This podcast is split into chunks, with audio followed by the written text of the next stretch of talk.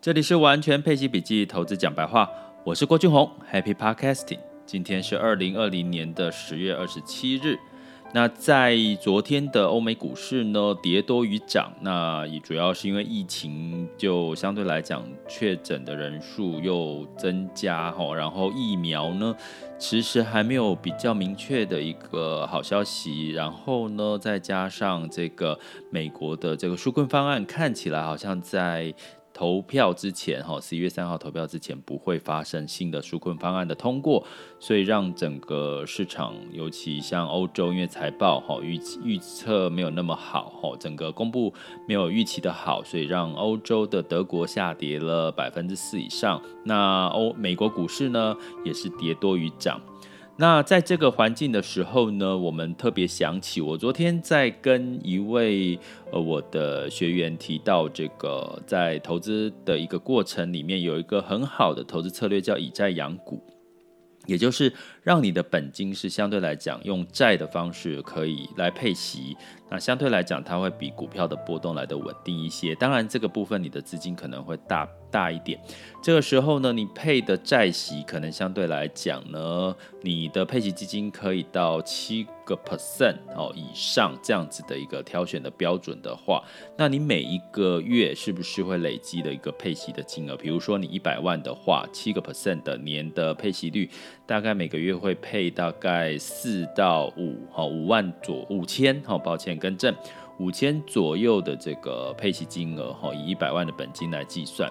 那这时候五千呢？你说好办事吗？可以投资什么吗？再投资，其实现在的这个盘中零股交易，其实就是一个很好的我们做定期定额去投资零股一个很好的策略，尤其是盘中哈，因为在盘之前的盘后的这个零股交易，它比一次只能撮合一次，那你可能在。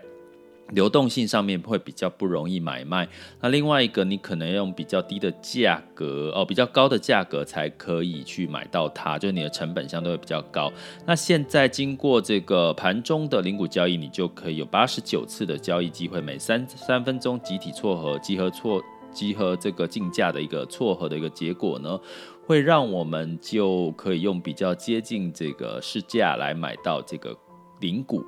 那当然，你的金额，比如说五千块，以台积电四百五十一元的话，你可能可以买到差不多十股左右，吼。那对于小资族来讲，真的是呃，相对来讲，我觉得是一个以债养股很好的一个替代方案。也就是说，你可以用这个不一定要投资股票基金，不一定要投资 ETF，你可以选择目前假设你看好的一些个股。不过呢，今天看到一个消息，我觉得特别有趣哈，也要在今天再延续这个盘中盘中的这个零股交易的一个讯息，跟各位分享一下哈。什么消息呢？在根据二十六号这个零股的交易正式上市之后，上路之后呢，呃，统计了小资族最爱的十大人气股，哈，就是在昨天交易量最大的，哈，在零股的交易的部分，第一名大家应该都知道，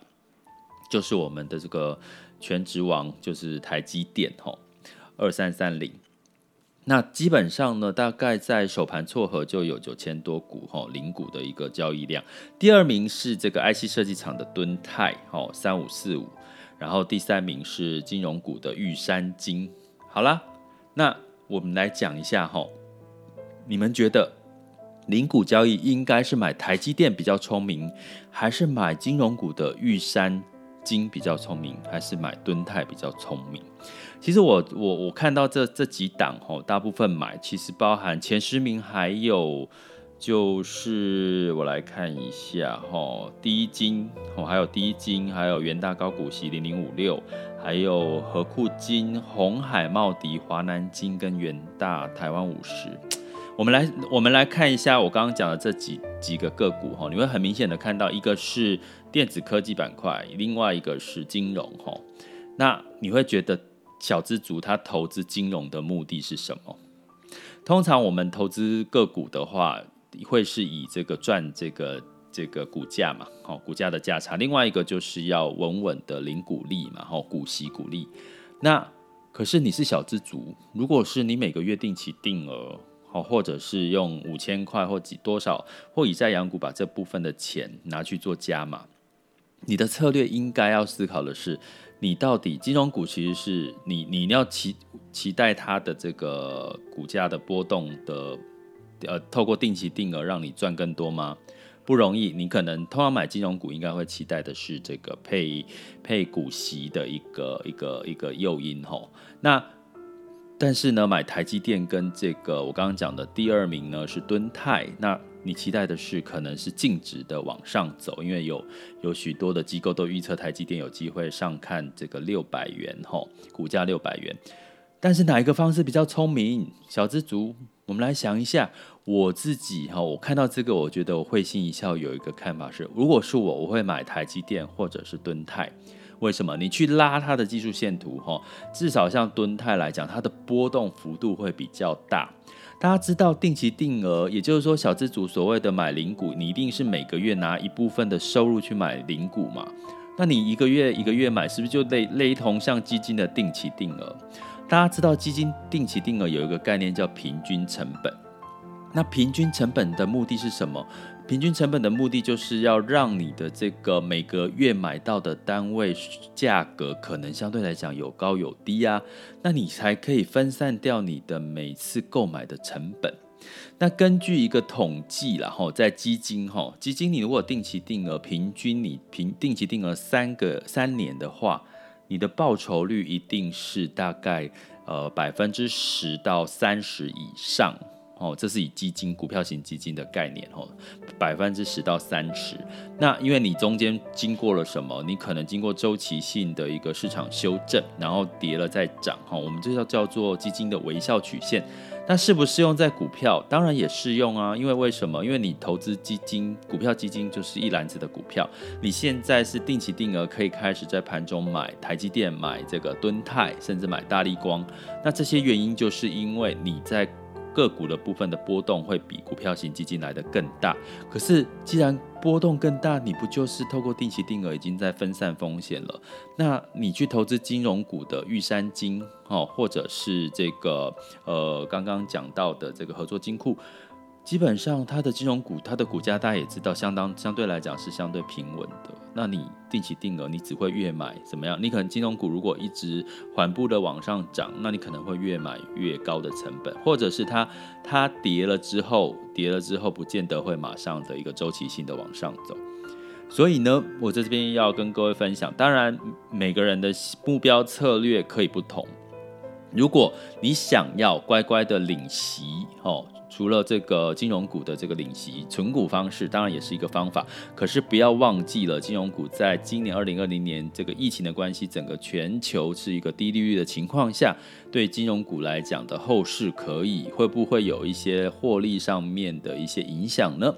那至于在疫情后疫情时代，如果在疫情持续共存的情况下，在大家也知道，在这段时间，科技最最不会受到影响的产业就是科技。那你会看到科技业的财报都是优于预期的。那会不会相对来讲，在整个市场的波动的情况下，哪一个板块、哪一个产业会比较可以期待？是科技还是金融呢？我觉得在这个部分，大家一定要思考清楚你的投资策略。如果你是零股交易，你到底是要赚价差，还是要赚？这个股利股息，那如果是股利股息，你可能要等久一点哦，因为你可能你我刚刚讲举举个例，以如果你可以买个一只可以买一百股，你要一累积一千股的话，你是一一千股就等于一张的话，你要累积十个月才有一张，然后你才可以配到一张的这个这个股息哈，所以你要先理清一下你投资零股是要到底要赚哪一个哈，那为什么要讲这件事？因为